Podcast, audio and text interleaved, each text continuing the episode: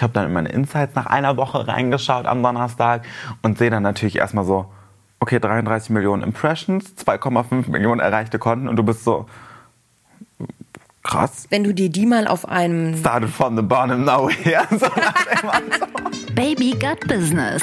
Was du von Girlbosses, Medienmachern und Digital Natives lernen kannst. Karrieregeschichten, echte Insider-Tipps und alles rund um Social Media. Mit Ann-Kathrin Schmitz.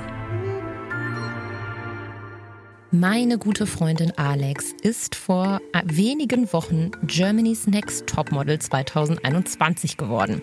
Ich bin nicht die klassische GNTM-Guckerin eigentlich, habe das natürlich diesmal sehr stark verfolgt, weil es eben ja meinen direkten Freundeskreis betroffen hat und mir ist während ja des ganzen Prozesses dieser Sendung vor allem die Rückkopplung mit diversen Social-Media-Kanälen, vor allem Instagram und TikTok aufgefallen.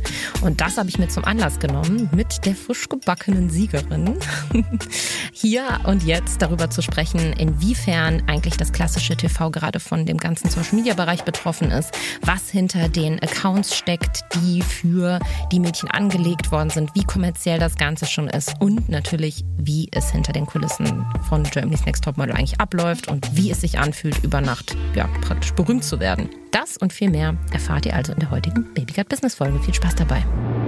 Die heutige Folge wird präsentiert von IKEA für Unternehmen. Wusstet ihr schon, dass es bei IKEA nämlich auch speziell für Unternehmen aller Größenordnungen, also wirklich vom Solo-Selbstständigen bis zum Konzern, spezielle Produkte und Services gibt, nur für Geschäftskunden?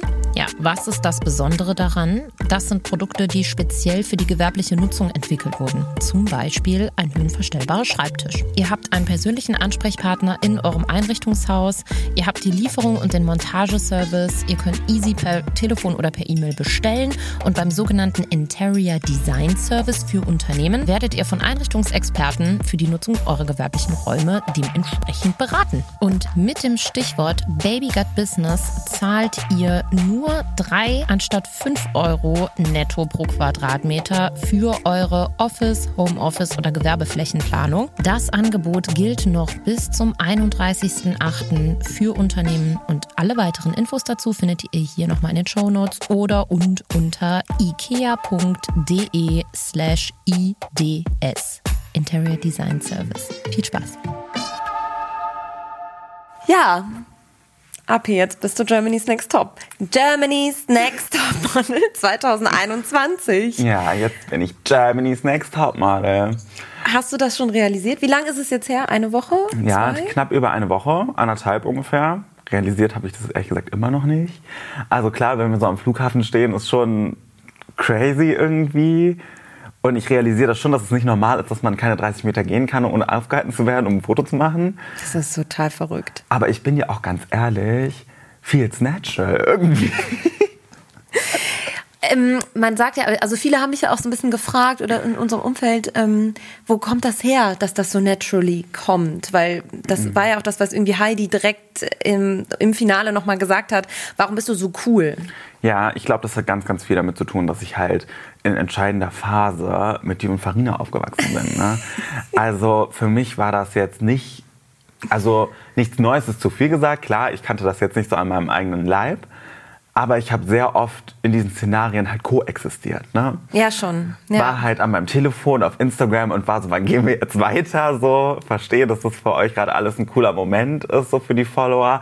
Aber es war halt nicht fremd. Ne? Ich komme jetzt nicht irgendwie aus einem 500-Einwohner-Dorf und war noch nie in Berührung mit dieser Glitzerwelt in Anführungsstrichen. Mm.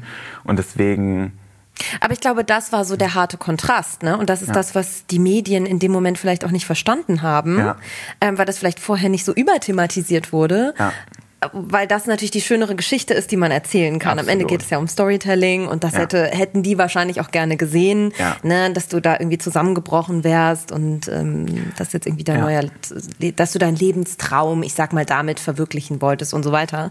Aber wie war denn der Moment so an sich? Also ich saß ja in so einem virtuellen separaten Raum.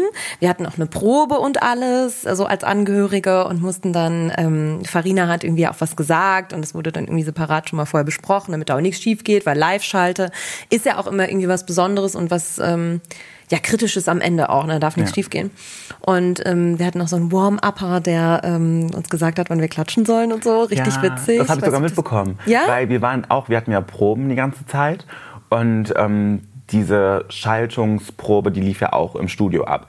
Ach krass. Und bis eine Sekunde vorher haben wir halt noch unser Opening geprobt. Und dieser Warm-Upper kam dann auf die Bühne und ich habe halt meine Tasche so auf Heidis Sofa einfach draufgeschmissen, weil da war nichts zum Ablegen. Und wurde dann ganz schnell gemaßregelt, so, du musst jetzt gehen, da kommen die Leute, die dürfen dich noch nicht sehen.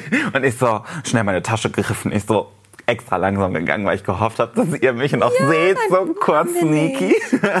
oh Mann, das war, also ich war dann vor, ich war natürlich voll enttäuscht, dass wir nicht dabei sein durften ja. ähm, und war sehr gespannt im Vorfeld, weil ich hatte eine Woche vorher noch die About You Awards gesehen, auch als Live-Schalte und das mhm. ist ja auch so ein bisschen gerade in der Branche das Thema ähm, Post-Corona oder noch irgendwie mittendrin, was diese ganzen Großveranstaltungen angeht. Wie wird das letztendlich umgesetzt?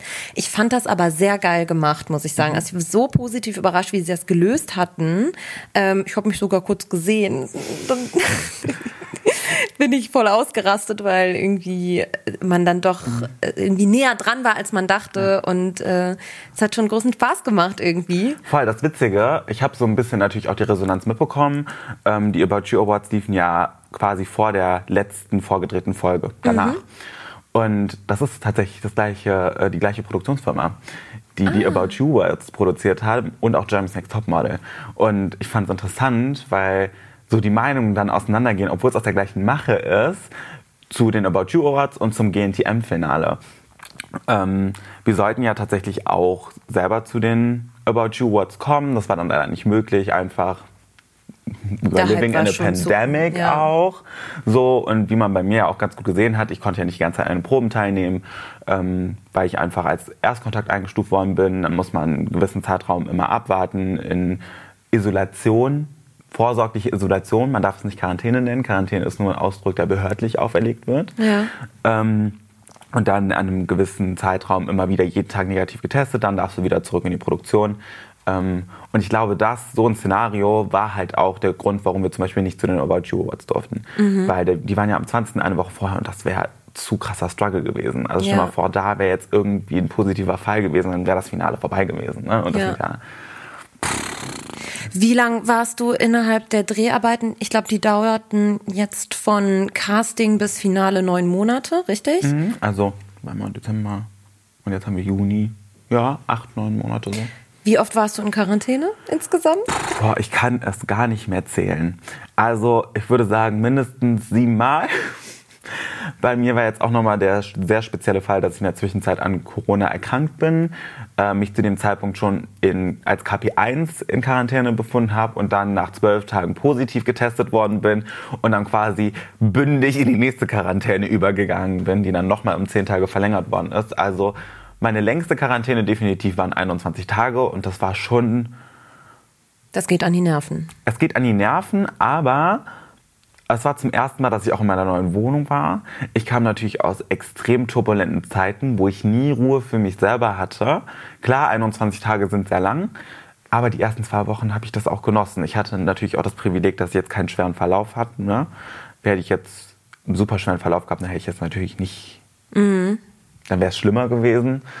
Aber ja, das waren schon einige Quarantänen. Plus so Inside-Infos auch. Ich habe ja nicht nur ähm, die Quarantänen während der Dreharbeiten, sondern auch Quarantäne privat vorher schon erleben müssen als KP1 des Öfteren. Jetzt hast du ja schon gesagt, ähm, das war für dich nicht ganz so ich sag mal, überwältigend, weil mhm. du das von Farina zum Beispiel schon kanntest und ähm, damit so ein bisschen, wir haben gestern noch gesagt, sozialisiert worden bist in den ja. letzten Jahren. Ähm, trotzdem, jetzt mal ehrlich, wie ist das, wenn man praktisch über Nacht so berühmt wird? Also man, man sieht sein Gesicht auf einem Cover von der Harper's Bazaar. Das ist ja auch nicht irgendeine Zeitschrift, sondern so eine der allergrößten High-End-Fashion-Zeitschriften ja. überhaupt. So ich weiß, du hast selber schon 50 Stück gekauft. Und ich werde noch mehr kaufen in diesem Monat. Immer wenn wir irgendwo am Kiosk vorbeigehen, kauft Alex alle Barpas Bazaars auf. Ich kann es auch verstehen. Ich bin genauso stolz. Ja, also ich betrachte Dinge ja gerne nüchtern und reflektiere die sehr objektiv, manchmal schon zu sehr. Und rational ist mir das auch bewusst, dass das schon eine krasse Nummer ist. Also Fernsehen ist auch nochmal eine ganz andere Reichweite, die so unglaublich gestreut ist, was mir immer wieder bewusst wird, dass das keine Linie verfolgt. So, ob das jetzt junge Mädchen sind, ähm, erwachsene Menschen aus den verschiedensten Berufen, so Branchen, das ist komplett unabhängig. Aber, naja, ich verstehe es immer noch nicht. Ich sehe das, glaube ich, auch sehr, sehr stark alles als einen Job an. Also ich habe mich da auch während der Dreharbeiten mit ein paar Mädchen immer wieder auseinandergesetzt. Das waren keine Streits. Aber ich halte es für relativ naiv, mit der Meinung, in sowas reinzugehen, dass in der Öffentlichkeit zu stehen nur Vorteile birgt. Ich finde es per se irgendwie ein bisschen naiv zu denken, dass alles im Leben irgendwie nur Vorteile haben kann. Es gibt mm. immer irgendwo eine Kehrseite. Ähm, bei den einen ist es vielleicht ein bisschen plakativer als bei den anderen Branchen. Aber mir war es immer sehr, sehr wichtig, das in einer gewissen Art und Weise professionell zu betrachten und auch so ein bisschen die Emotionen rauszunehmen, weil für mich persönlich könnte ich, glaube ich, den Job auch nicht in dem Ausmaße so machen. Weil du machst ja schon nicht, ich meine, du kennst es selber, so klassisch Feierabend. Das ist kein Job, wo du dann sagen kannst, okay, jetzt habe ich Feierabend, ich setze mich jetzt in ein Restaurant und dann möchte ich mit dieser ganzen Sache auch nichts mehr am Hut haben bis morgen früh. Nee, Geht das halt klappt nicht. aktuell bei dir gar nicht mehr, denn überall, wo wir hingehen, wirst du wirklich alle 300 Meter angesprochen und erkannt. Mhm. Für mich ist das vielleicht sogar noch absurder als für dich. Total. Habe ich das Gefühl. Also es ist also, so. Ich freue mich dann natürlich drüber. Es gibt Situationen natürlich, wenn man jetzt im Restaurant sitzt und unter Freunden ein intimes Gespräch führt, dann ist es natürlich schon mal so kurz. Wie lange hat die Person jetzt schon zugehört? Ja. Oder wie lange stand sie schon hinter mir? Ähm, das ist natürlich jetzt nicht so angenehm, aber im Großen und Ganzen freue ich mich natürlich darüber. Das ist ja auch eine Art von Bestätigung und positive Resonanz, dass man einen guten Job am Ende auch gemacht hat, ne? bei dem es darum geht, man selber zu sein. Und was für ein schönes indirektes Kompliment ist das? Ja, also ich habe auch im Vorfeld und während der Dreharbeiten und während das im Fernsehen lief, auch nur, auch aus der Branche, so von Steffi Giesinger und Co., die da ja auch alle mhm. mitgemacht haben, nur positives Feedback bekommen zu deiner Person und die waren auch selber alle total beeindruckt, wie professionell du das gemacht hast. Und äh, ich habe selber tatsächlich, ich, vielleicht ist das auch was Spezifisches, was jetzt nur auf mich zutrifft, aber klar ist das schön, sowas zu hören, gerade von Größen wie Steffi oder auch von euch. Von euch ist es aber eher so ein bisschen mehr wie große Schwester, die dir gerade ein Lob gibt. Ne? Ja. So gerade, weil ich auch ja sozialisiert bin bei euch und das so, Leute werfen mir auch sehr gerne vor, dass ich rede und gestikuliere wie Farina. Ja, was soll ich denn machen? Ich kenne dieses Mädchen seit acht Jahren. So, das war vielleicht prägend. Auf jeden Fall. Nicht zuletzt in meiner Frisurwahl. Absolut. aber für mich war es persönlich eine unglaublich schöne Erkenntnis, dass ich mir die Sendung selber anschauen konnte. Nicht ein einziges Mal gecringed habe, weil ich das Gefühl hatte, ich war nicht ich selber oder welche Person sehe ich da gerade. Klar waren jetzt nicht alle Situationen immer angenehm, aber das ist halt auch nicht im echten Leben. Und ich hatte wirklich nie das Gefühl, dass ich mich verstelle oder dass ich mich für Dinge geschämt habe, die da gezeigt worden sind. Weil ich einfach immer zu 100% selbst das Gefühl habe, ja, stehe ich zu, weil wenn ich mich jetzt in die Situation hineinversetze wieder mit allen ähm, Umstandsfaktoren, kann ich das sehr gut nachvollziehen, warum ich da so gehandelt habe oder so mich geäußert habe. Und stehe ich auch immer noch hinter. Und das ist echt eine schöne Erkenntnis. Ja, jetzt wurde es ja schon fast irgendwie so ein bisschen kritisiert. Wir haben da auch viel drüber gesprochen, mhm. ähm, dass du nicht ausgerastet bist und tausend ja. Interviews gegeben hast und nicht heulend zusammengebrochen bist, wie ja, die Medienleute das wahrscheinlich oder die Produktion ja. vielleicht gern von dir gesehen hätte. Ähm, wie reagierst du da drauf? Was hat nochmal die SZ geschrieben? Die Gewinnerin im äh, Still im Konfettiregen, glaube ich, war die Schlagzeile. Ähm, Finde ich überhaupt nicht schlimm, dass Leute das anmerken, dass das ein Alleinstellungsmerkmal ist unter den 16 Gewinnerinnen. Jetzt ist nicht das einzige, würde ich sagen. Aber finde ich jetzt auch nicht, dass man erwarten muss von mir, dass ich da anfange zu schreien, zu weinen, in mir zusammenbreche, weil irgendwo freut sich jeder Mensch auch anders. Und die einen extrovertierter, die anderen introvertierter. Ich bin jetzt eine Person, die sich eher introvertiert freut. Für mich sind ja sowieso starke Emotionen, was sehr Intimes, was ich finde, muss man jetzt nicht immer überemotionalisieren, nur damit es gut ankommt. Und ich habe dazu auch nichts gesagt, einfach weil also zu diesem Thema, warum ich mich jetzt nicht so krass gefreut, in Anführungsstrichen, habe für die Außenwelt, ähm, weil ich auch einfach mich für mich gefreut habe. Also ich bin da hingekommen für mich am Ende des Tages. Ich war nicht da mit dem Plan, ich habe jetzt hier ein Storyboard und so kriege ich die meiste mediale Präsenz und das funktioniert dann super in der Öffentlichkeit. Weil A wäre das nicht authentisch gewesen und B hätte ich nicht damit leben können. Mhm. Und das habe ich bis zum Ende durchgezogen und werde ich auch weiterhin so durchziehen. So klar hätte ich jetzt darüber nachgedacht, wie wie komme ich in die meisten Memes? Das wäre wahrscheinlich, wenn ich dann zur Seite umgekippt wäre und ohnmächtig geworden wäre. Ja. War aber nicht der Fall. Und am Ende wollen die Menschen doch auch Echtes sehen. Und ich glaube, wenn man mich über die Staffel verfolgt hat, hat man gesehen, ich bin eher die Person, die sich sehr höflich dann bedankt, wenn was Schönes passiert ist. Und das wäre den Menschen auch aufgefallen, wenn ich jetzt auf einmal angefangen hätte zu heulen. Ja. Das wäre nicht echt gewesen. Ich weiß aber trotzdem, dass wir im Vorfeld und auch, dass du da schon ähm, Bedenken hattest, sage ich mal. Das war die erste Staffel, in der das sehr nah an dieses Reality-TV-Format ja. so ein bisschen rangerückt ist. Und die erste Staffel, in der wirklich 24-7 gefilmt wurde, ja. überall Kameras hangen und so weiter. Ähm, wie war das dann am Ende für dich? Ähm, in der Situation ist es natürlich schon krass. Ähm, ich konnte da tatsächlich aber sehr nüchtern rangehen, weil ich halt auch währenddessen schon immer das Gefühl hatte, klar hatte ich jetzt nicht nur Friede, Freude, Eierkuchen-Situationen im Loft, aber immer wenn mir was nicht gepasst hat oder Auseinandersetzungen zustande gekommen sind, dann hatten die irgendwo auch einen Point. Also ich bin da ja jetzt nicht durch die Gegend gelaufen und hatte einfach nur irgendwie einen Furz quer sitzen und habe dann da Streit angefangen, sondern in der Regel, wenn ich mich mit jemandem auseinandersetze, dann hat das schon irgendwo einen Kern und irgendwie eine Argumentationsstruktur. Ähm, deswegen hatte ich da auch gar nicht so Angst, dass ich anecken könnte oder da glaube ich, gab es Kandidatinnen, die da mehr Bedenken hatte. Man muss aber auch einfach sagen, ich war ab Top 18, glaube ich, die älteste. Mhm. Also diese fünf Jahre, die ich vom Schnitt älter war, die machen, glaube ich, auch nochmal einen Unterschied. Ne? Ja. So on top dann auch noch mit meiner Therapie, wie ja jetzt alle wissen, die ich mache, ähm, hat mir das schon eine Grundgelassenheit gegeben da drin. Und klar habe ich am Anfang gedacht, okay, vielleicht wird es jetzt ein bisschen trashiger einfach, dadurch, dass es jetzt zumindest in der Mache mehr reality-lastig sein könnte. Aber nach der Ausstrahlung muss ich sagen, ist genau das Gegenteil eingetreten, was ja auch vielen in den Medien aufgefallen ist. Der Reality-Aspekt, obwohl man so viel mehr Möglichkeiten hatte jetzt, diese Staffel, wurde unglaublich stark zurückgeschraubt.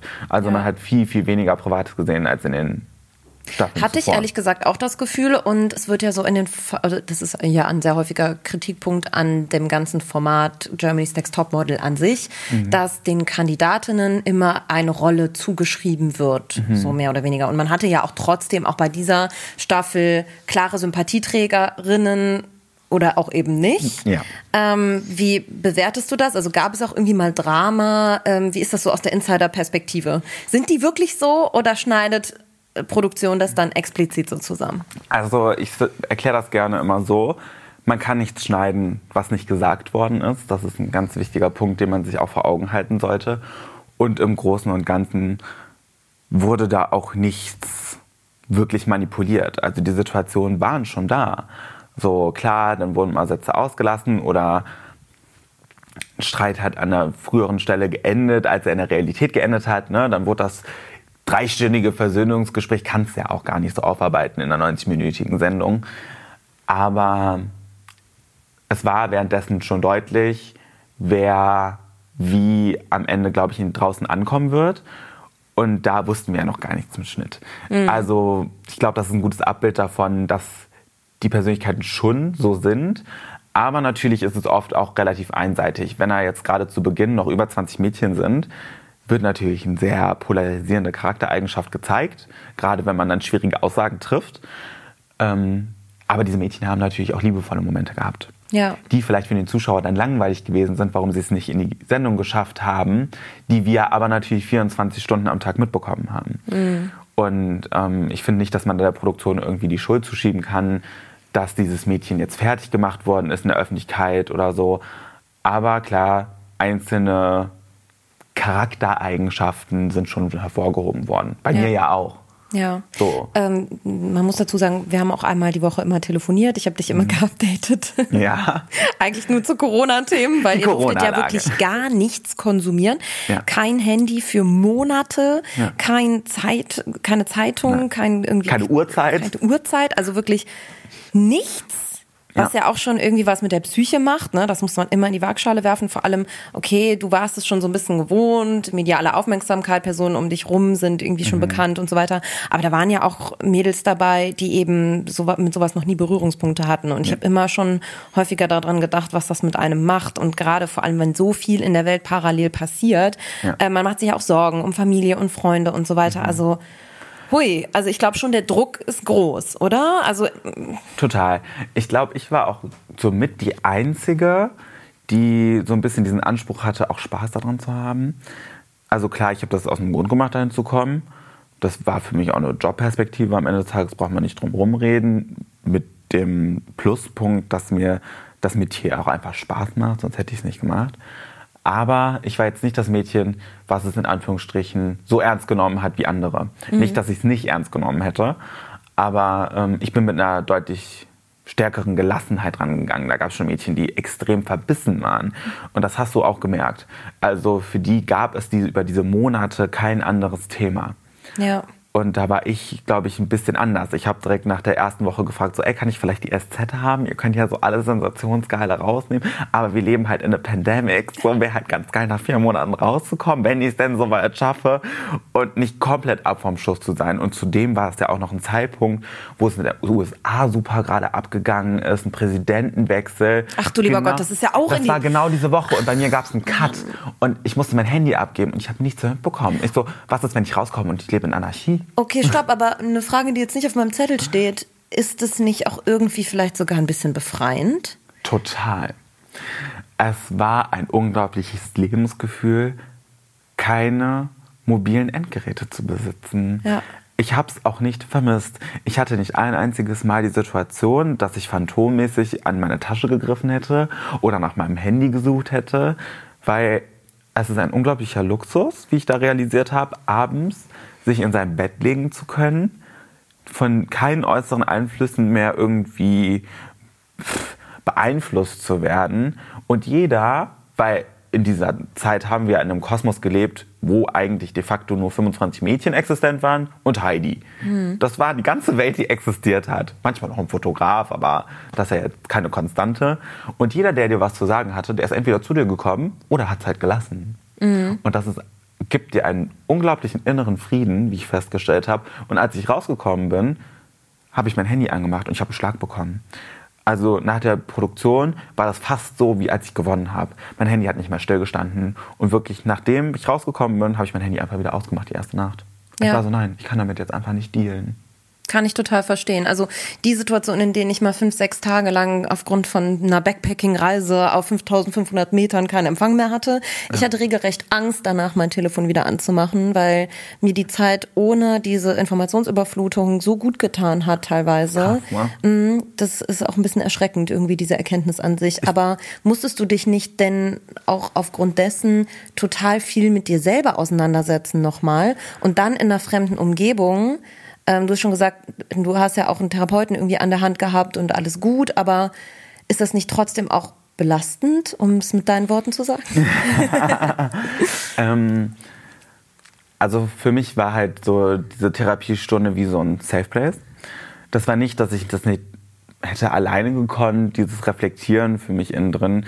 Aber wenn ich ganz ehrlich bin, war das natürlich auch mal 45 Minuten, wo keine Kamera dabei ist. War, okay. Wo keine Vertonung dabei war, wo man mit jemandem außerhalb des Kosmos sprechen konnte, unverblümt, ohne dass man jedes Wort auf die Goldwaage legen muss, weil auch wenn ich ich selber gewesen bin, wie Thomas Hayo das eigentlich auch in der Sendung genannt hat, hat man natürlich intuitiv auch, oder ich zumindest, während so einer Sendung eine Art von Room Reading. Mir war schon omnipräsent bewusst, dass mir gerade Millionen von Menschen zuschauen. Vielleicht werden sie nicht jede Situation sehen, aber ich finde, es ist auch ein gewisses Maß von Verantwortungsgefühl, was man da irgendwie empfinden muss, sich nicht wie die Axt im Walde zu benehmen.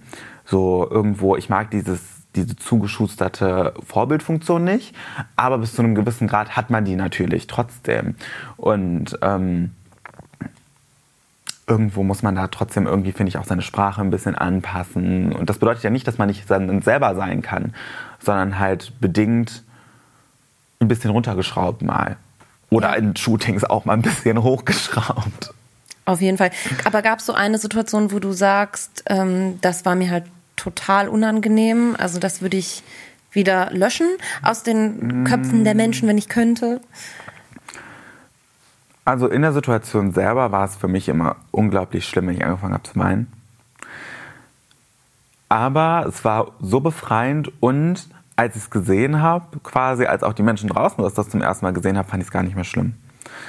Aber währenddessen fand ich es schon belastend. Ja, nee, kann, also. Also das ist halt unglaublich intim, finde ich. Ja. Das ist, als würdest du dich gerade einmal nackt ausziehen. Ich kann das selbst vor Freunden manchmal nicht, wenn es Ja. mir schlecht geht. ja. Voll verrückt. Und vor allem dann bist du in diesem Strudel.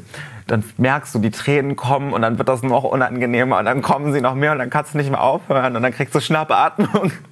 Ekelhaft. Kennt jeder.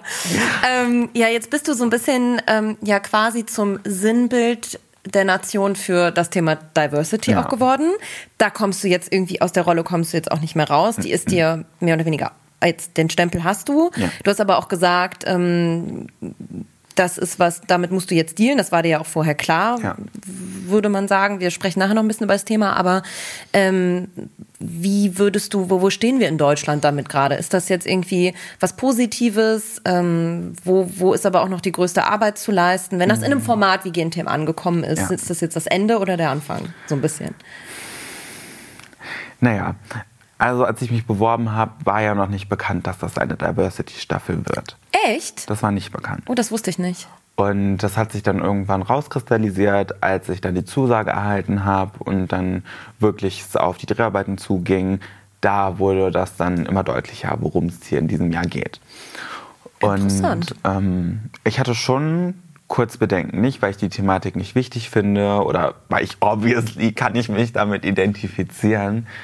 Aber was ich ja auch in der Sendung immer sehr deutlich gemacht habe, ich möchte nicht, dass mich das komplett vereinnahmt, weil ich irgendwo auch noch einen Charakter habe, der unabhängig von jetzt irgendwelchen Diver- Diversity-Kriterien ist.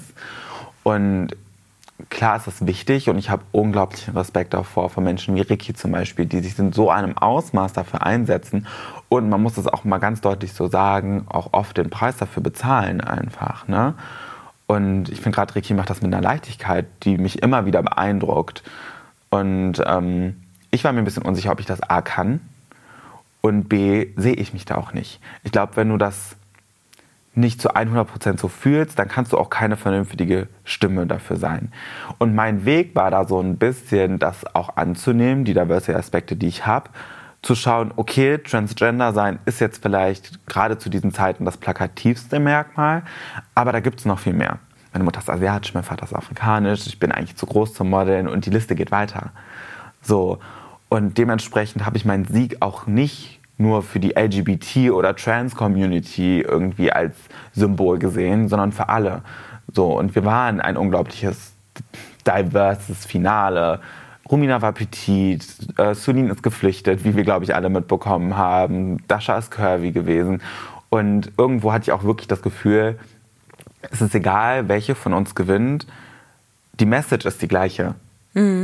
Und so habe ich das dann mehr betrachtet, als es jetzt nur auf einen Aspekt zu isolieren. Okay, weil das wäre jetzt so die nächste Frage gewesen. Willst du dieses Role Model sein? In Kampagnen, in Kooperationen, in der Zusammenarbeit mit Marken auch in Zukunft? Weil mich erinnert das immer sehr stark an ähm, Farina und das Body Positivity-Thema zum Beispiel. Ne? Und auch da, also es gibt immer so, in meiner, in meiner Brust schlagen ja auch zwei Herzen. So. Das ist die, die euch alle privat kennt und das ist Ja. die, die das Ganze irgendwie vermarktet auch am Ende. Ne? Ähm, Das ist eigentlich mein Job. Und aus rein wirtschaftlichen und logischen Gesichtspunkten entlang einer Self-Branding- und Marketingstrategie für eine Person wäre es natürlich, ist, ist Ricky das Best Practice. So, Ja. der macht das genau richtig, der ähm, kann das aber auch mental scheinbar, Ja. weil das ist ja auch eine mentale Belastungsfrage am Ende. Ähm, und äh, wie gesagt, also rein wirtschaftlich betrachtet ist es mit Sicherheit klug, sich in diese Schiene reinzusetzen und alle seine kommunikativen Aspekte, ob das jetzt eine Marke ist, die man selber irgendwie macht, ne, was ja im Influencer-Bereich jetzt schon fast so einen guten Ton gehört, dass jeder irgendwie eine Art von Kollektion für irgendwas hat. Und auch Farina hatte das ja mit ihrer ähm, Fashion-Kollektion und so weiter. Und auch da habe ich, bin ich häufiger an den Punkt gekommen, dass ich mir gedacht habe, wir müssten viel mehr dieses ähm, ähm, Body Positivity beziehungsweise dieses Plus-Size-Thema spielen, weil das dann noch mehr Leute ansprechen würde, noch mehr Leute könnten sich damit identifizieren. Das ist doch eigentlich genau ihr Self-Branding-Thema und so weiter. Und sie hat immer sehr bewusst ja auch in Interviews da nichts zu gesagt oder wollte mhm. das auch von ihrer Marke fernhalten. Ähm, eben weil sie sich selber gar nicht unbedingt als das Role Model sieht. A, weil sie noch auf dem Weg ist dahin. Ja. Ne? Und bei dir ist es ja ein bisschen ähnlich. Du, ich, weil wir kennen uns so lange, es ist auch total awkward, dass wir so, ich versuche gerade distanziert darüber zu sprechen, aber ich, für mich ist das ja auch noch lange, also noch gar nicht lange alles Status quo, was ja. gerade passiert mit dir, auch privat. Ja. Und ähm, mit Farina ist es so ein bisschen das Gleiche. Und sie will gar nicht dieses Role Model sein. Sie wird von mhm. außen eigentlich ist das eher ein, ein, externer Effekt, der da irgendwie auf sie oder eine externe Kraft, die auf sie einwirkt. Die Leute im Internet, die Follower, die Community, ich so manchmal ja auch ein bisschen sagt, hey, das wäre aber vernünftig, wenn wir das so und so machen, weil am Ende berate ich ja auch nur, ne? Sie ist ja, äh, kann ja das ja im Zweifel auch immer noch, am Ende ist es ja ihre eigene Entscheidung, wie sie sich präsentiert. Aber dass das, ähm, dass sie das gar nicht sein will, nur weil man sie dazu macht, nur weil sie mhm. Kurven hat, muss sie jetzt das äh, Role Model für Plus Size sein. Ja. So, ist doch Quatsch. Eigentlich ist sie gefühlt da auch schon fast einen Schritt weiter und das sehe ich bei dir auch. Ähm, nur weil ich ein bisschen anders bin, heißt das ja nicht, dass ich jetzt diese heroische Figur ähm, in dieser Schiene irgendwie sein muss. Total. Und das ist irgendwie auch voll stark, dass nicht den fast schon stärker finde ich den Weg nicht unbedingt nur daraufhin mhm ob das jetzt das äh, eigene Marketing, die eigene Marketing-Self-Branding-Strategie ist oder nicht. Aber das finde ich irgendwie auch immer schwierig, wenn Leute einem so eine Rolle so aufs Auge drücken wollen. Und du stehst da mhm. jetzt aber für, weil du hast die Diversity-Staffel ja. Germany's Next Topmodel gewonnen. Auch wenn wir die nicht so nennen wollen, ist das jetzt ein Thema. Und ich finde das ehrlich gesagt klug, dass du das auch ja. sehr bewusst nicht in jedem Interview in den Vordergrund stellst. Total. Also ich kommuniziere das ja dann ja auch sehr deutlich so, dass ich nicht möchte, dass mich dieses Thema vereinnahmt. Wir haben jetzt natürlich die Situation, dass ich diese Staffel auch noch gewonnen habe. Klar ist das die Headline. Das ist nun mal ein sehr prägnantes Alleinstellungsmerkmal aus 16 Jahren German Sex Topmodel, die diesen Diversity-Aspekt einfach bedient in so vielerlei Hinsicht. Ähm jetzt haben wir noch mal den Sonderfall, dass wir aus der Staffel rausgekommen sind am 27. Mai. Bedeutet, vier Tage später fängt Pride Month an. Und natürlich liegt es nahe, dass mich jetzt Kooperationspartner an mich herantreten und gerade das Transgender-Thema aufbereiten wollen. Und bei mir ist es wirklich nicht der Fall, dass ich es tabuisiere. Und das habe ich auch tatsächlich ein bisschen während der Dreharbeiten gelernt, ist nicht totzuschweigen. Ähm, und ich habe ja zum Beispiel auch mit Ricky diese Plakatkampagne Out of House gemacht zum mhm. Thema ähm, Pride und äh, Sichtbarkeit. Und das finde ich wichtig.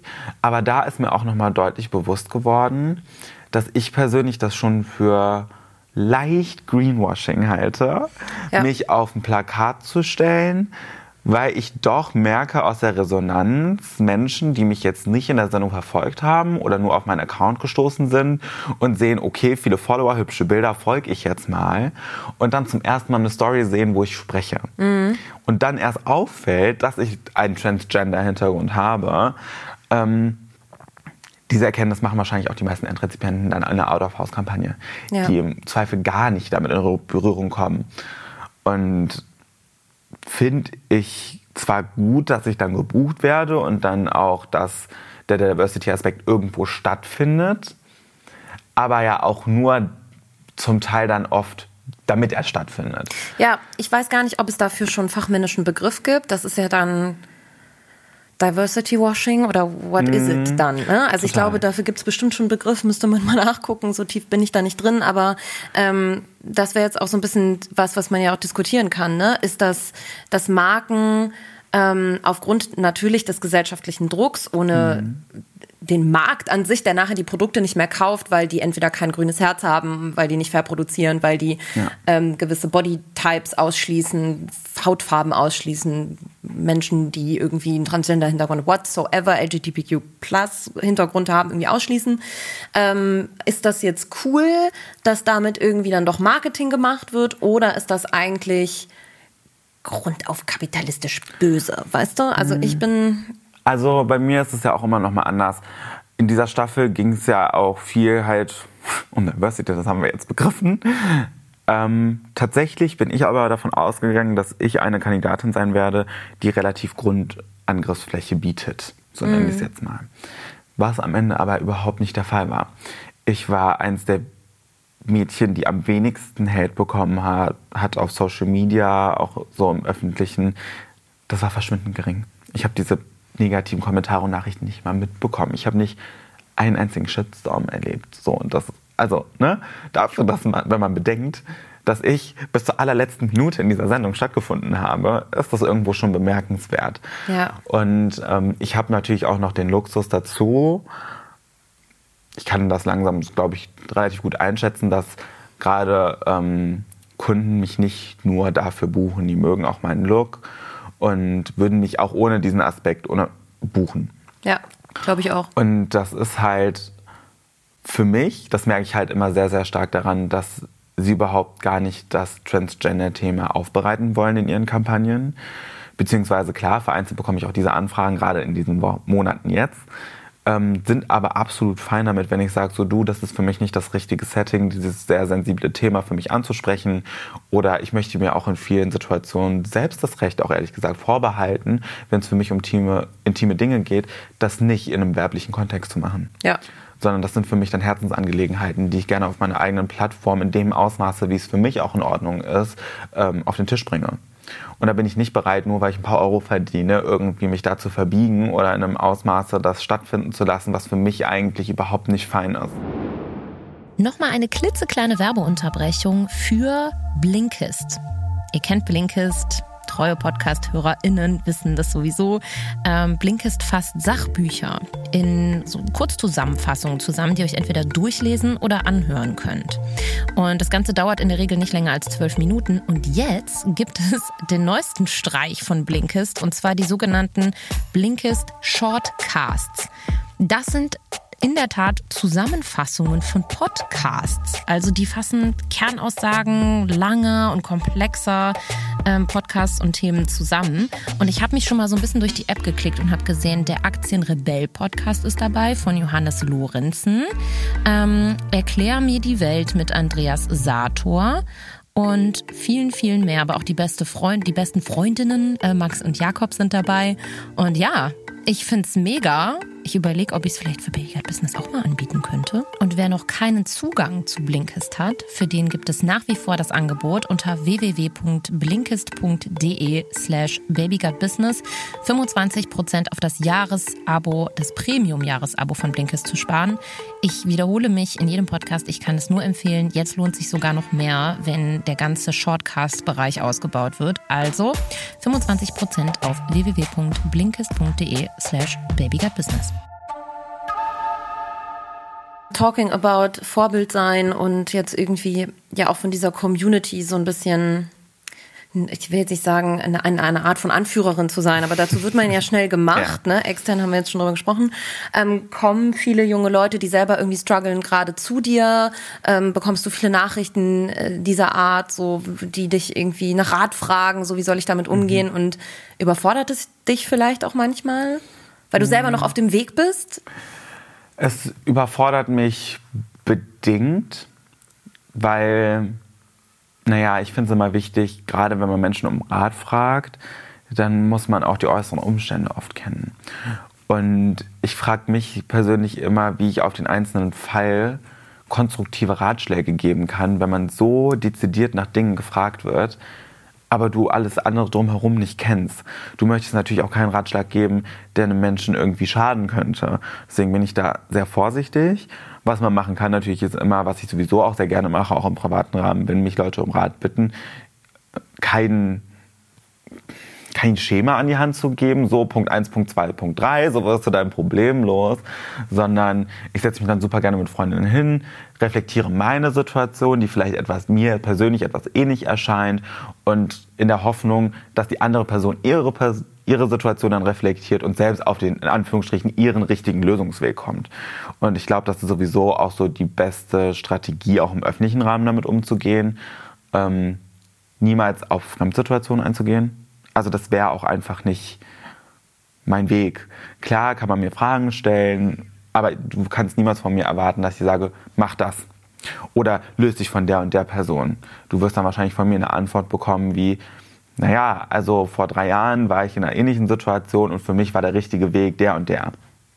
Wie alt bist du jetzt nochmal? 23. Das ist halt absurd teilweise, weil wir kennen uns seit du 17 bist. 16? 16. Ja. Yo. Ähm, und du, du warst eigentlich schon vor drei Jahren gefühlt für mehr Leute in unserem Bekannten- und Freundeskreis die Therapeutin als die meisten 30-Jährigen so um dich herum. Ne? Ja. Also sehr empathisch, was Menschen angeht, sehr reflektiert, was Menschen angeht. Eigentlich auch eine gute Menschenkenntnis am Ende. Ähm, das ist total, also es beeindruckt mich echt immer wieder. Du hast auch gefühlt manchmal sogar mehr Lebenserfahrung in so ähm, weiß ich nicht, komischen Situationen, wo ich dann manchmal gedacht habe, so, woher weiß sie das denn? Das ist viel besser als ich bin 30. Das ist, äh, das ist schon was Besonderes. Solltest du dir auf jeden Fall bewahren, aber Danke. mach mir keine Sorgen. ähm, voll emotional. Jetzt sind wir ja in einem Business-Podcast. ähm, ich habe noch ein paar Fragen zum Thema äh, Instagram und Social mhm. Media Marketing, weil ähm, das natürlich auch super spannend ist. Ah nee, ich habe noch eine ganz wichtige Frage verstellen, ver äh, vergessen, die wahrscheinlich jeden irgendwie interessiert wie ist denn Heidi Klum eigentlich? Und wie war das am Set mit ihren Kindern und mit ihrem Freund, der auch zufällig bekannt ist? Also wir haben tatsächlich ähm, Leni öfter gesehen als Tom und Bill. Klar, die waren gelegentlich auch da. Wir hatten jetzt natürlich eine extrem krasse Situation. Es gab ein super ausgeklügeltes Sicherheitskonzept und wir Kandidatinnen waren halt die höchste Schutzgruppe, die es gibt. Schutzgruppe Null hat man das genannt. Mhm. Also wir mussten von allem isoliert werden. Alle um uns herum mussten ungefähr 27 Maßnahmen treffen, damit sie uns bloß nicht zu nahe kommen. Und ähm, das galt leider auch für Heidi ganz oft. Also ihr war es einfach dieses Jahr nicht möglich, so nah an uns ranzukommen, aber in dem Ausmaße, ähm, wie es dann möglich war, hat sie doch schon immer sehr stark auf Menschlichkeit geachtet, was dann auch wirklich den Höhepunkt gefunden hat auf den Vorbereitungen zum Finale. Da habe ich persönlich Heidi nochmal auf einer ganz anderen menschlichen Ebene kennengelernt. Man ist viel mehr in ein Gespräch auch gekommen. Da ging es dann natürlich auch nicht um die Sendung, so während der Vorbereitung immer nur, sondern man hat auch mal privatere Gespräche geführt. Und ähm, ich hatte vorher natürlich schon unglaublichen Respekt vor Heidi, menschlich als auch als die Geschäftsfrau, die sie ist. Aber das hat das nochmal auf eine ganz andere Ebene ge gelevelt, würde ich mal sagen, in diesen anderthalb Wochen. Ja, und man hat wirklich das Gefühl, ähm, das habe ich so aus meinem Netzwerk gespiegelt bekommen, weil ich habe das Finale dann ähm, oh Gott, darf ich jetzt gar nicht sagen, zusammengeguckt mit äh, zwei Bekannten, ähm, mit denen ich auch, oder mit einem Bekannten, der gar nichts mit dieser Welt zu tun mhm. hat. Der macht Live-Sendungen und so weiter und er war total daran interessiert oder er war sehr beeindruckt ähm, über wie viel Einfluss sie mittlerweile auf ProSieben auch als Sender nehmen kann. Also sie ist wirklich ist die ne? Bossin. Das ist ihre so. Sendung. Das ist ihre Sendung. Die entscheidet, wer gewinnt und sonst keiner. Niemand. Und die entscheidet das die auch Last Minute auch, im Zweifel, ne? Die nimmt auch jede Sendung ab. Heidi entscheidet, was in die Sendung reinkommt. Und wenn Heidi sagt Nein, dann heißt es auch Nein. Da kann auch nicht die Oberste von ProSieben kommen und sagen, doch, wir machen das jetzt. Dann sagt die Nein. Das finde ich total Ganz beeindruckend. Und habt ihr jetzt noch Kontakt oder wie geht das jetzt weiter? So. Ähm, also ich habe mit Heidi kurz Kontakt gehabt, nachdem ich gewonnen habe. Sie hat sich auch erkundigt darüber, wie es mir geht. Und bei ihr ist es, sie erlebt das ja jetzt nicht zum ersten Mal, wie das für die Mädchen ist. Ähm, ihr war das super wichtig, ob auch alle nett zu mir sind im Nachgang und so. Ich glaube, gerade Heidi weiß ja selber, wie das ist, wenn man von außen sehr viel Druck bekommt, gerade auch von der Öffentlichkeit. Und ähm, doch, das hat mich schon sehr, sehr gefreut, habe ich auch nicht mit gerechnet. Sie lässt auch jetzt immer wieder ähm, von ihrer Personal Assistant, PA, ähm, checken, so wie es mir geht. Sie versorgt mich auch mit den Inhalten, weil sie gemerkt hat, so, okay, mir hat niemand die Bilder zur Verfügung gestellt von Habas Bazaar, von der Agentur. Äh, und dann hat sie dafür gesorgt, dass ich sie aber bekomme, damit ich sie auch posten kann. So, das, sind, das ist ein sehr, sehr menschlicher Umgang und auf Augenhöhe, was mich sehr, sehr stark beeindruckt hat. Cool. Das heißt, du könntest jetzt per WhatsApp schreiben. Voll cool. Living that life. Ähm, ich meine, dass du mir noch, während wir immer dieses wöchentliche Telefonat hattest, erzählt hast, dass ihr ähm, extrem viel auch für Social produziert. Eigentlich habt ihr genauso viel, immer wenn ihr für, fürs TV gedreht habt oder geprobt habt, habt ihr auch gleichzeitig unfassbar viel Social Content für mhm. ähm, die diversen Kanäle, die ja auch irgendwie mittlerweile GNTM und Pro7 und so bespielen, ähm, aufbereitet. Ähm, war das wirklich so? Also zeitlicher Aufwand so 50-50 oder wie ist da die Gewichtung so ein bisschen bei denen? Also jeder Mensch, der glaube ich schon mal an einer läng längerfristigen TV-Produktion äh, teilgenommen hat, weiß, dass das im Umkehrschluss immer bedeutet unglaublich lange Wartezeiten. Ja. Dann ist das nun mal auch ein Format, wo man unglaublich lange in der Maske sitzt. Und dann nicht nur alleine, wie in einem Shooting-Tag, wo du dann in die Maske kommst, Haare, Styling, Fotoshooting, direkt wieder Maske, sondern sind da 20 Mädchen. So, das heißt, du musst ganz viel warten. Und in diesen Wartezeiten kommen dann Redakteure von Red, von TAF, von Social. So, da wird das dann abgehandelt. Ich würde sagen, TV war natürlich schon noch deutlich mehr. Ähm, Social war auch ein Team, was nicht immer am Set war. Also du kriegst, da gibt es gewisse Priorisierungen. Ich weiß gar nicht, ob ich das erzählen darf, aber ist ja am Ende auch nichts Schlimmes. Ne? Nee. Ähm, welche Kamerateams da sein dürfen, obviously die von GNTM waren immer am Start. Und dann gab es, glaube ich, ähm, Red hat die höchste Prio, Tough, Social. Ja. Ähm, was auch super cool war, weil es waren immer die gleichen Kameraleute, Redakteure von den verschiedenen Teams. Du hast ein Verhältnis aufgebaut, freundschaftlich fast schon. Ähm, ist ja auch eine lange Zeit. Total. Also das sind ja auch nicht nur diese vier Monate, das geht ja danach weiter. Zum Beispiel dadurch, dass es jetzt im Finale war, gab es dazwischen ja auch noch Drehs mit Red. So am Chiemsee waren wir.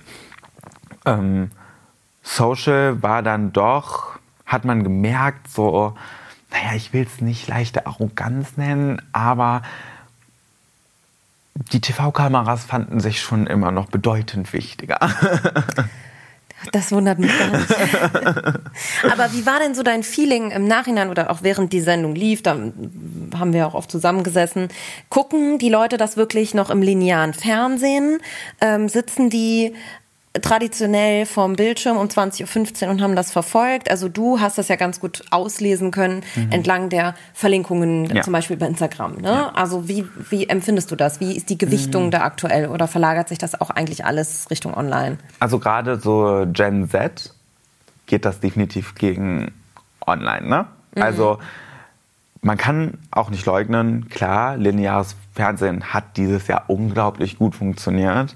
Diese Staffel hat die besten Einschaltquoten seit zwölf Jahren eingespielt. War das so? Ja. Ich das gar nicht nachgeschaut. Ja. Interessant. Was natürlich heftig ist, was natürlich auch ein bisschen darauf zurückzuführen ist, dass wir in einer Pandemie leben ja, mit gut, Ausgangsbeschränkungen etc. Die Leute haben, ne? Aber ich kann das ja auch immer ganz gut so, wie du schon sagst, einsehen an den Verlinkungen. Gerade die Generation, die sehr meme-lastig irgendwie aufgewachsen ist, die guckt das dann schon mehr über die eigene GNTM-Seite, wo sie dann Screen Recording-mäßig direkt die Memes im Laufe der Sendung noch absetzen können.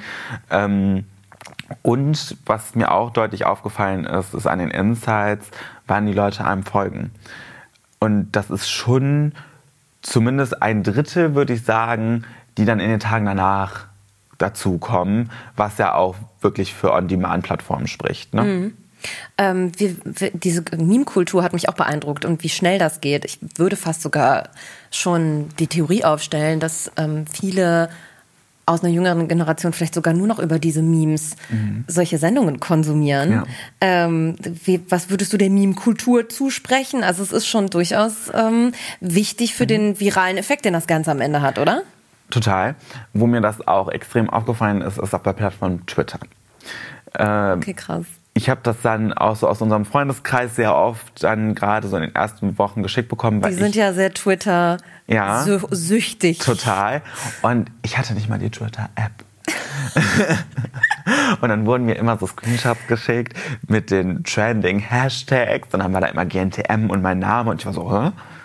Und ich habe wirklich extrem viel Liebe von Twitter bekommen und habe mir das dann auch mal angeschaut. Und A, war das für mich ein super krasser Flex, wenn ich ehrlich bin, dass gerade eine Gemeinschaft wie Twitter mich wertschätzt, weil das nochmal auf so einer sehr eloquenten Ebene, möchte ich mal sagen. Naja, ja. du und Twitter ist gilt schon als das Haar, äh, als die harscheste Social Media Plattform. Total. Ich krieg da immer nur Hate, wenn ich irgendwo, Nee. ich hatte letztens irgendwie ein Foto, was wir für einen anderen Podcast gemacht haben als Baby Got Business mit Finn Kliman und der wird in einer Ecke von Twitter total gehasst für das, was er macht. Und ähm, da sind dann, weil ich ein Foto mit ihm gemacht habe, irgendwo auf Instagram äh, ist das dann durch Twitter kursiert und Leute haben so schlimme Sachen geschrieben, wo ich mir dachte so, okay, das, also ich das, das, das, ist ja unfassbar. Also so Ja. trägt sie da einen Google-Pulli. Wow, mein Hass potenziert sich gerade und so. Ich muss das nochmal raussuchen. Das war echt, äh, Also- also, uiuiui, nix für mich auf jeden Fall. Also ich glaube, in 17 Wochen habe ich vielleicht drei oder vier negative Tweets gesehen. Und ähm, da ist das ja auch extrem mit dieser Meme-Kultur, ne? Also in Echtzeit auch. Und das habe ich schon dann irgendwann appreciaten gelernt. Dann war nicht mehr so, ich guck mal, was auf Insta abgeht. Ich guck mal ganz schnell, was auf Twitter abgeht. Das Und? Hast du jetzt einen. Twitter-Account? Ja. Aber einen ohne Profilbild, einen auch nur im Namen mit Zahlen. Nur zum Stalken also. zum Stalken. Interessant. Ähm, wie wichtig ist denn Instagram und Co. mittlerweile für die Kandidatinnen? Also nicht nur für dich, sondern für dieses ganze Format. Ähm, gibt es vielleicht auch welche, die nur an solchen Formaten teilnehmen, strategisch, um irgendwie Instagram-Follower zu bekommen, um danach irgendwie selber ihr Ding zu machen oder Influencer zu werden? Oder wie, wie hat es, was war dein Eindruck? Also klar, das Thema Instagram, gerade Instagram, ist halt omnipräsent, ne? Ähm, durch die Sendung hinweg. Es gibt ja mittlerweile auch nicht erst seit ein, zwei Jahren eine ganze Folge, die auch diesem Thema verpflichtet wird in der Staffel. Ähm, und ich bin mir sicher, dass da auch einige Mädchen sind, ich möchte jetzt keine Namen nennen, die aber auch proaktiv auch geäußert haben, denen ist bewusst, sie werden jetzt kein Model oder die sind halt da, um auf sich aufmerksam zu machen, was ich auch nicht verwerflich finde. Am Ende des Tages ist das ja auch so ein bisschen ein Shift in die Richtung, dass man Modeln von naja, ob es jetzt Influencer-Marketing oder TV-Präsenz ist, nicht mehr trennen kann. Nee, es, soll ja auch wegen, wegen solcher Sachen nicht mehr ganz so elitär werden am Ende des Tages und das ist ja tendenziell gut. Deswegen finde ich das auch total legitim. Ich finde das auch ein bisschen schwierig, wenn dann Leute das so verurteilen, dass dann Leute äh, auf Social Media präsent sind. Weil am Ende des Tages ist das halt dein Modelbuch auch und ich muss auch ganz ehrlich sagen, mir macht Modeln unglaublich Spaß. Ich möchte das auch weiter verfolgen und ähm, ich möchte auf jeden Fall, dass das ein Standbein von mir wird.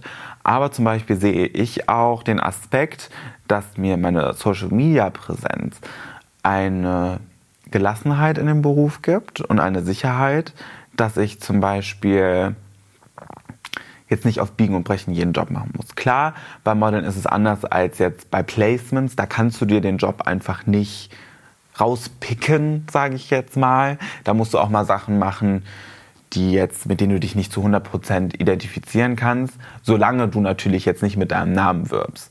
Also ich würde jetzt niemals irgendwo... Weil das von der Sendung so vorgeschrieben war oder warum? Das muss Ja, man vielleicht mal ganz kurz erklären. Klar, also es gab eine Situation, wo ich kurz Angst hatte, dass ein gewisser Kunde, den ich jetzt mal nicht nennen werde, ähm, auch ein Casting veranstalten wird. Und da musste ich wirklich mit mir hadern. Es ist am Ende nicht eingetreten. Dieses Casting gab es nie, Gott glücklicherweise. Aber ähm, dieser Kunde hat dann ein Placement gebucht und ich persönlich für mich finde es schwierig, für diese Marke mein Gesicht herzugeben. Und da habe ich mir auch kurz mal die Frage gestellt und dann stand ich da auch im Raum und habe unsere Nanny gefragt, du sag mal, wie ist das eigentlich? Kann man auch einen Job beim Casting ablehnen? Und was war die Antwort? So, nee. Äh, nee, natürlich nicht. So, sei, sei dankbar, dass du einen Job bekommst. Ja. Und bis zu einem gewissen Grad unterschreibe ich das auch. Und man darf da auch nicht verwechseln. Im Social Media Bereich bin ich schon sehr vorsichtig, was ich mache. Einfach weil du da auch ein gewisses Verantwortungsgefühl für das Vertrauen deiner Rezipienten einfach hast, finde ich. Ist ja auch nicht so, dass du nicht seit Jahren damit irgendwie auch konfrontiert bist. Total. Aber ich Also ich finde, muss dazu sagen, das weiß ja auch keiner. Das droppen wir jetzt einfach mal, weil Alex hat ganz lange die Buchhaltung bei uns gemacht. ja. Also Alex weiß alles. Derjenige, der bei uns die Buchhaltung macht seit sechs Jahren, Ja. der weiß, was, was Ja. abgeht. Das ist richtig interessant. Und ich glaube, da bist du schon durch eine ganz gute Schule gegangen, so was man Total. vielleicht auch besser mal nicht macht. Ja, für mich ist das super, aber ich komme jetzt in eine Selbstständigkeit und meine Buchhaltung ist seit since day one on point. Weißt du, ich mache mal mein Free Now auf und dann wird direkt, sobald ich bezahlt habe, die Quittung digital über mein iCloud in den Buchhaltungsordner abgelegt im richtigen Monat. Ich bin sowas von stolz und unser allerliebster Steuerberater wäre noch stolzer, wenn er das hört. Vielleicht hört er ja auch mal in diesen Podcast rein. Ähm, super spannend. Äh, dein Engagement auf deinem Account ist ja gerade wirklich unglaublich Insane. hoch. Also du hast mir erzählt, dass du an dem Tag des Finales über eine Million Story-Views hattest. Ja. Ähm, ich habe mir das gerade mal angeguckt. Jeder dritte deiner Follower in der Theorie liked dein Foto. Ja oder deine Fotos, die du in den letzten Tagen irgendwie hochgeladen hast. Klar, ähm, das ist mit Sicherheit auch um den Hype deiner Person zu erklären und das, ja. äh, wie das ganze Crossmediale mit TV und Print und so weiter. Also du bist ja wirklich Radio, du bist ja in jedem Medium irgendwie gerade vertreten. Das wird auf jeden Fall so einen Strahleffekt haben. Ähm, aber was ist, ähm, wie ist das so für, für dich, auch über Nacht nicht nur im TV berühmt zu sein, sondern auch im Internet und wie gehst du jetzt damit weiter um? Hast du schon eine Strategie? Also ich betrachte das ja immer nüchtern. Ne? Ich habe dann in meine Insights nach einer Woche reingeschaut am Donnerstag und sehe dann natürlich erstmal so, okay, 33 Millionen Impressions, 2,5 Millionen erreichte Konten und du bist so, krass. Wenn du dir die mal auf einem... Started from the bottom nowhere. So so. ähm, aber mir ist natürlich bewusst, dass dieser Hype auch abnehmen wird.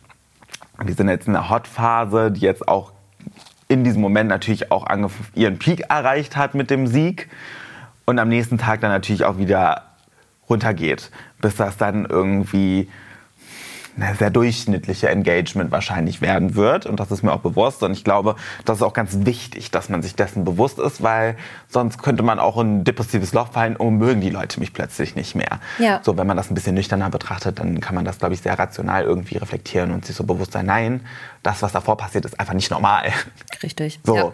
Und wird in diesem Ausmaß auch nicht nochmal passieren. Und das ist auch okay so. Und das sollte auch nicht das Ziel sein, weil ich glaube, warum ich da so unemotional auch oft an die Geschichte rangehe, ist nicht, dass ich kein, das nicht wertschätze, sondern ich habe extrem gelernt, in den letzten Jahren mein Selbstwertgefühl nicht von äußeren Meinungen abhängig zu machen. Und das bedeutet nicht, dass man das nicht wertschätzen kann, wenn man Zuspruch bekommt. Aber ich sage das sehr gerne, so wie mir die Menschen keine Sicherheit oder kein Selbstbewusstsein wirklich fundiertes geben können durch Zusprechen, kann mir im Umkehrschluss aber auch keiner das nehmen. Deswegen können mich diese paar negativen Nachrichten auch nicht wirklich was anhaben. Also ich merke das wirklich. Ich suche manchmal schon wirklich aggressiv in meinen DMs nach negativen Nachrichten, um zu gucken, wie ich selber darauf reagiere. Mhm. Und fühle dann mal so meinen Puls und ob ich aufgeregt bin. Es juckt mich einfach nicht. Ich bin so, okay, dann ist das deine Meinung. Das ist aber so unglaublich weise von dir. Ähm, ich glaube, dass das die aller, allerwenigsten bekannten Persönlichkeiten, Persönlichkeiten des öffentlichen Lebens, Influencer, Internet, whatsoever, ähm, wirklich so leben. Also ich glaube, es ist ganz häufig das Gegenteil, dass eben mhm. viel Selbstbewusstsein und Anerkennung gerade aus demografischen äh, mhm. oder auch äh, überhaupt aus Like, Follower und etc äh, Zahlen der Insights von Instagram gezogen werden. Und das ja. ist natürlich irgendwie auch eine Sache, die kann man durchaus kritisch und äh, gruselig finden, teilweise auch. Ähm, was aber natürlich aufgefallen ist, es gab ja ein Leben vor GNTM und ihr hattet alle einen privaten Instagram-Account. Ähm, dann hat man für euch einen zweiten mhm. GNTM gebrandeten Instagram-Account angelegt und es wurde irgendwie immer so ein bisschen parallel über beide kommuniziert. Manche Sachen sah man nur hier, manche Kooperationen sah man nur da.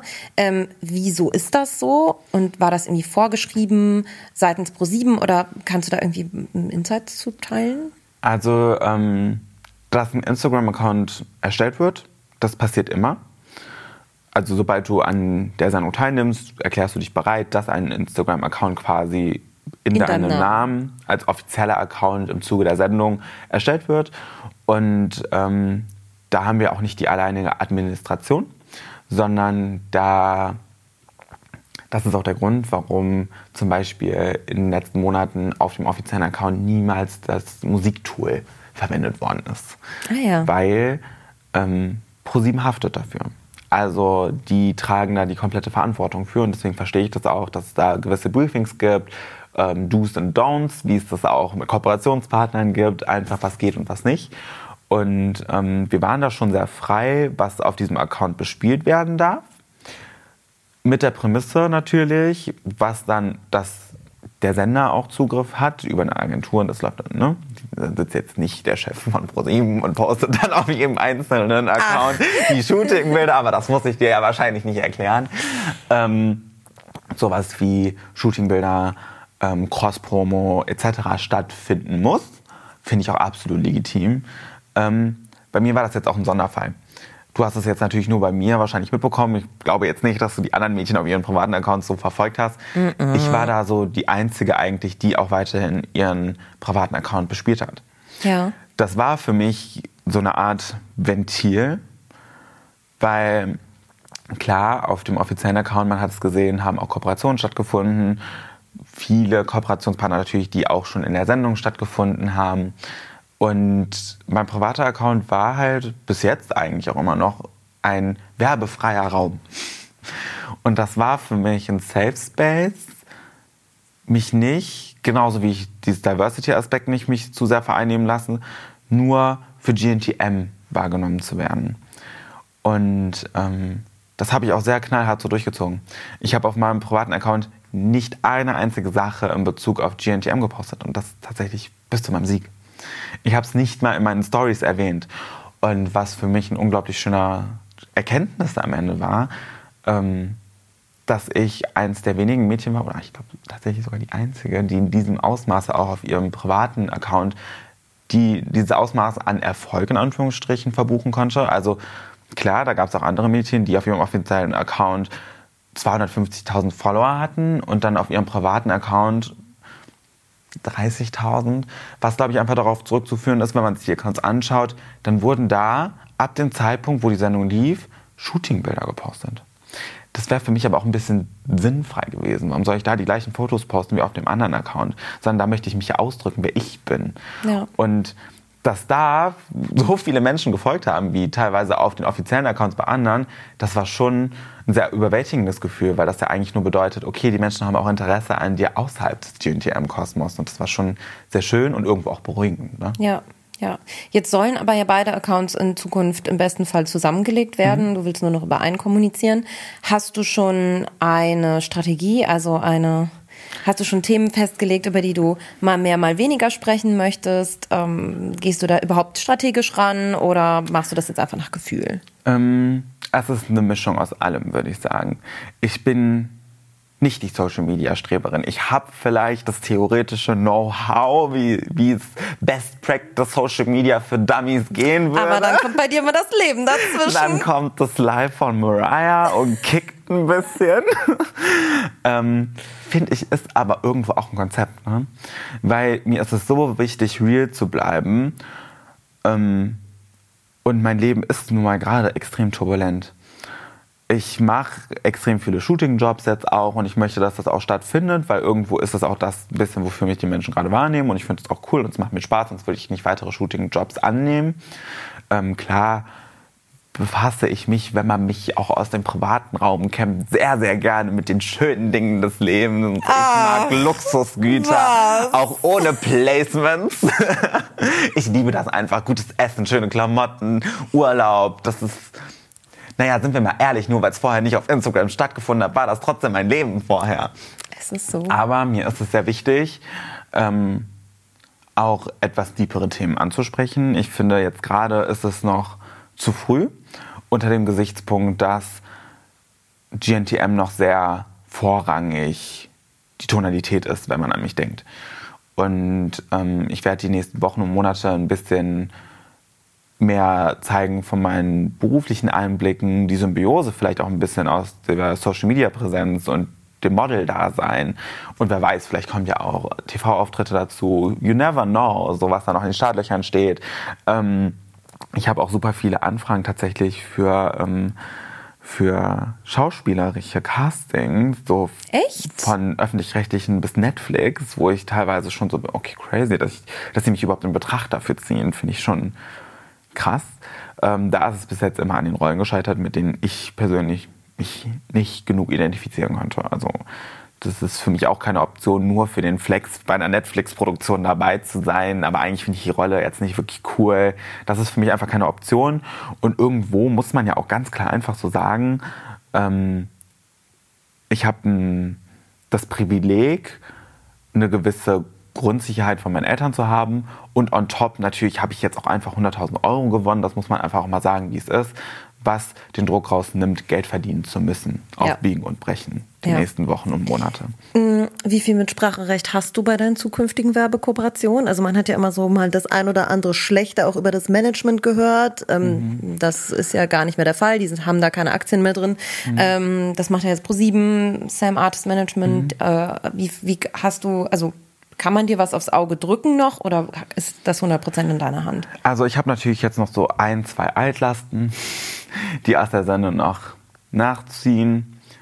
Was ich auch, also wenn jetzt wirklich was für mich absolut gar nicht geht, dann habe ich immer die Möglichkeit, also da bin ich leider auch zu charakterstark. Wenn die mir jetzt kommen mit einem gewissen Produkt, was Lippen größer machen soll, dann sage ich einfach, dann schmeiß mich doch raus. Also es tut mir leid, aber das kann ich mit meinem Gewissen nicht vereinbaren, denn I take the consequences. So, aber nein, das wird nicht passieren. Es tut mir leid. So, und das habe ich tatsächlich auch gemacht. Ähm, bei einem gewissen Kunden, der Zähne richtet. Mhm. So, das ist für mich einfach nicht vertretbar. So, oder gewisse Abo-Modelle, die versteckt im Kleingedruckten verkauft werden mit, mit dem Verkau äh, Vertragsabschluss meine Leggings. Das, das ist für mich einfach was, das kann, das kann ich nicht, mit mir vereinbaren und dann sage ich auch wirklich, nein, halt, stopp, hier ist eine Grenze, mache ich nicht. Mhm. Ähm, ich würde sagen, ich habe eigentlich immer zu 100 Prozent das Recht, Nein zu sagen und ich werde da auch nicht groß gedrängt. Mit nächster Woche sind auch alle Kooperationen, die im Vorfeld jetzt im Zuge von GNTM entstanden sind, abgelaufen. Ein, zwei Postings gibt es noch. Und seitdem natürlich im Vorfeld wusste ich natürlich auch, wann diese Zeit vorbei ist, habe ich jetzt auch nur zukünftig Kooperationspartner, wo ich sage, finde ich cool, hat eine nice Message, finde ich ein gutes Produkt, stehe ich hinter. Das heißt, du verdienst auch jetzt über dein Instagram auch schon Geld direkt, ne? Ja. Ähm, wie sieht es mit TikTok aus? Jetzt haben wir so viel über Instagram gesprochen. Oh, TikTok, ich verstehe TikTok nicht. I'm so sorry. Und du ich bist weiß, doch Gen Z. Ja, ja, theoretisch ja. Ich bin die Alte von uns beiden. Ich habe, also auf meinem TikTok sind sechs TikToks. Es gibt einen Fake-Account, der mich öfter mal bosen lässt. Ja, da, da bin ich ja schon dran, dass wir wegkriegen. ähm, der, mehr, der mehr Follower hat als mein Account. So. ähm, nein, finde ich ja auch nicht schlimm. Find ich ich finde Fan-Accounts süß. Das ist ein Effort, der gemacht wird, eine Appreciation. Finde nur schwierig, wenn man einfach eins zu eins meine Stories abfilmt und hochlädt. Frage ich mich, ist das jetzt ein Fan-Account oder möchtest du hier gerade einfach nur in den TikTok-Creator-Fund? so, weil du weißt, es funktioniert halt. Ne? Vielleicht beides. Sei jetzt mal kurz dahingestellt einfach. Ähm, aber ich begreife es nicht. Ich komme halt aus einer Welt, du weißt ja, in welcher ich sozialisiert bin, die sehr Instagram-lastig ist, wo es sehr, sehr viel um hübsch geht, hochwertig. Äh, und dann kommst du in diese TikTok-Welt und verstehe mich nicht falsch, die verschleppt mich manchmal nachts bis 5 Uhr morgens. Mhm. Und ich verstehe, warum der Konsum so unglaublich attraktiv ist für junge Rezipienten einfach. Das aber zu erstellen, diese Inhalte, das ist für mich ein Rätsel. Das, ich, ich, sehe da keinen roten Faden. Ich habe einmal einen TikTok erstellt, das, ich, das hat mich 30 Sekunden gekostet. Da war ich ehrlich gesagt auch einfach mal ein bisschen zickig in dem Moment und wollte mal kurz klären, welcher mein echter Account ist. 1,1 Millionen Views und ich war so, Oh Gott. Der Ton war schlimm, ich sah scheiße aus. Und dann mache ich ein richtig schönes Reel, was auf Instagram auch super gelaufen ist. TikTok. Nie schlecht gelaufen. Man muss das natürlich alles relativieren. 200.000 Views sind viel. Mhm. Aber im Verhältnis denke ich mir so, warum hat das denn jetzt so funktioniert und das andere verhältnismäßig schlecht? Ja, du kannst natürlich die Reichweiten ne, aktuell auf TikTok und Instagram, obwohl äh, Reels natürlich das abgekoppelte Format am Ende ist nicht vergleichen, mhm. trotz alledem. Ähm, ich kann dich nur darin bestärken. Das ja. strategisch wäre das schon klug. Ja. Ich kann aber auch als Privatnutzer auch sagen, ich tue mich damit ja selber schwer. Ich habe selber einen Baby Got Business Account bei TikTok, der ist äh, verifiziert und alles. Da könnte man, der wäre jetzt ready, um den richtig schön zu bespielen. Und da ist ein Hundevideo drauf. Ein Ja, Video von Ari, wo ich irgendwas Witziges mich getraut habe, mal zu machen. Aber Also ich muss mich da wirklich einfach auch mal im Zug generell, wie ich mich eigentlich aufstellen möchte. Ich möchte ja so dieses so 25 bis 30 Prozent ernstere Inhalte, was heißt ernstere, aber nicht nur Glitzer, so thematisieren, weil da kann jeder zu relaten, zu Self-Doubts und wie man es schafft, auch wirklich dieses, weil das hat mir extrem selber einfach geholfen, ohne Emotionen mal kurz in eine Situation reinzugehen. Wirklich versuchen, ein bisschen objektiv zu bleiben, weil das gibt dir eine Grundgelassenheit. Und ich finde, das ist irgendwie, wenn man das ein bisschen weitergeben kann, dann ist das schon viel wert. Dann frage ich mich aber, auf Instagram habe ich super viele Möglichkeiten, das aufzubereiten, diese Inhalte, in so vielen verschiedenen Formen. Text, Kurzvideo, langes Video, mittellanges Genau. Video, Feed-Video, Genau. Bildern etc. Ja. Auf TikTok habe ich die Möglichkeit zwischen 15 Sekunden und einer Minute das irgendwie aufzubereiten. Und wenn ich mir die Inhalte anschaue, dann ist mir das für eine Thematik, die mir persönlich so wichtig ist, oft auch zu ironisch. Da, also wenn ich möchte, dass die Inhalte funktionieren. Und dann frage ich mich auch so, okay, ich mag Fashion, ich mag Beauty. Das sind aber nicht die Inhalte, die ich selber konsumiere. Und ich selber mag halt super gerne diese witzigen Videos, ne? diese Real-Life-Videos. Finde mich persönlich aber gar nicht so witzig. Und dann bin ich so, hä, aber was soll ich denn da jetzt machen? Und irgendwie, ich glaube, du musst da erstmal so in den Groove reinkommen. Ich glaube, du brauchst so 50 TikToks als Anlauf, bis du irgendwie so dein Ding gefunden hast. Auf jeden Und da muss Fall. man so auch, so, glaube ich, einfach mal die Scheu verlieren, einfach mal sein Handy in die Hand nehmen, einfach machen. Ne? Ja, ja. Jetzt haben wir auch zwischendurch schon ein paar Mal darüber gesprochen, off, off Mic, ähm, dass, also wie vergleicht ihr, vergleicht ihr diese Mädchen untereinander? Vergleicht man sich da? Guckt man rechts und links, vielleicht auch schon während der Staffel, wie viele Follower der? Ähm, wie sieht's engagement-wise hier aus? Ähm, du hast gesagt, du hast beobachtet, dass das Interesse nach der Sendung auch auf vielen offiziellen Accounts dann wieder abgenommen hat, weil da einfach jetzt nicht mehr so viel Spannendes passiert. Ähm, Hast du selber davor Angst, irgendwann vielleicht wieder unrelevant zu sein? Gefällt dir das? Gefällt dir ja schon gut jetzt, weißt du? Also Ähm, nee, also natürlich betrachte ich das und dann, ich nenne die Mädchen ja auch vor, also ins Gesicht, dann liebevoll ironisch gerne mal Pomelo Girls. Das ist halt kein, keine Strategie, die ich persönlich fahren würde. Bevor ich nur diese Art von Kunden bedienen würde, würde ich es lieber gar nicht machen und wirklich nur um mich selber drehen lassen. Ähm, aber da merke ich natürlich schon, das ist oft ein bisschen inhaltsleer. Und da wundert mich das nicht, dass das Engagement und die Followerzahlen zurückgehen nach Ausscheiden aus der Sendung. Weil ganz viele Menschen folgen natürlich auf der du, Sendung. Ja. So, Klar. weil du in diesem Kosmos drin bist. So, das habe ich ja auch gemerkt. So, ich glaube, ich war, oder sagen wir mal die Mädchen im Finale, die es wirklich bis zum Ende geschafft haben, die sind die einzigen eigentlich, wenn man das mal so beobachtet, die keine Verluste verzeichnet haben danach. So, dann war die Sendung auch abgeschlossen. So, ne? Aber ich muss sagen, mir ist das bewusst, dass mich natürlich, natürlich Leute auch entfolgen werden, bis ich meinen Inhalt gefunden habe, wie das für mich dann auch wirklich langfristig auch fein für mich ist. Ich finde das ganz, ganz wichtig, seine Seele da nicht zu verkaufen, nur weil es gut funktioniert. Und ähm, angesichts dessen ist das für mich auch in Ordnung, wenn mich Leute, mir Leute wieder entfolgen, wenn sie da kein Interesse dran haben. Aber da habe ich lieber meinen seelischen Frieden.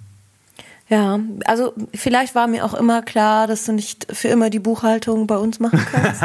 ähm, oder wirst auf jeden Fall, dass sich das nicht für immer ausfüllt.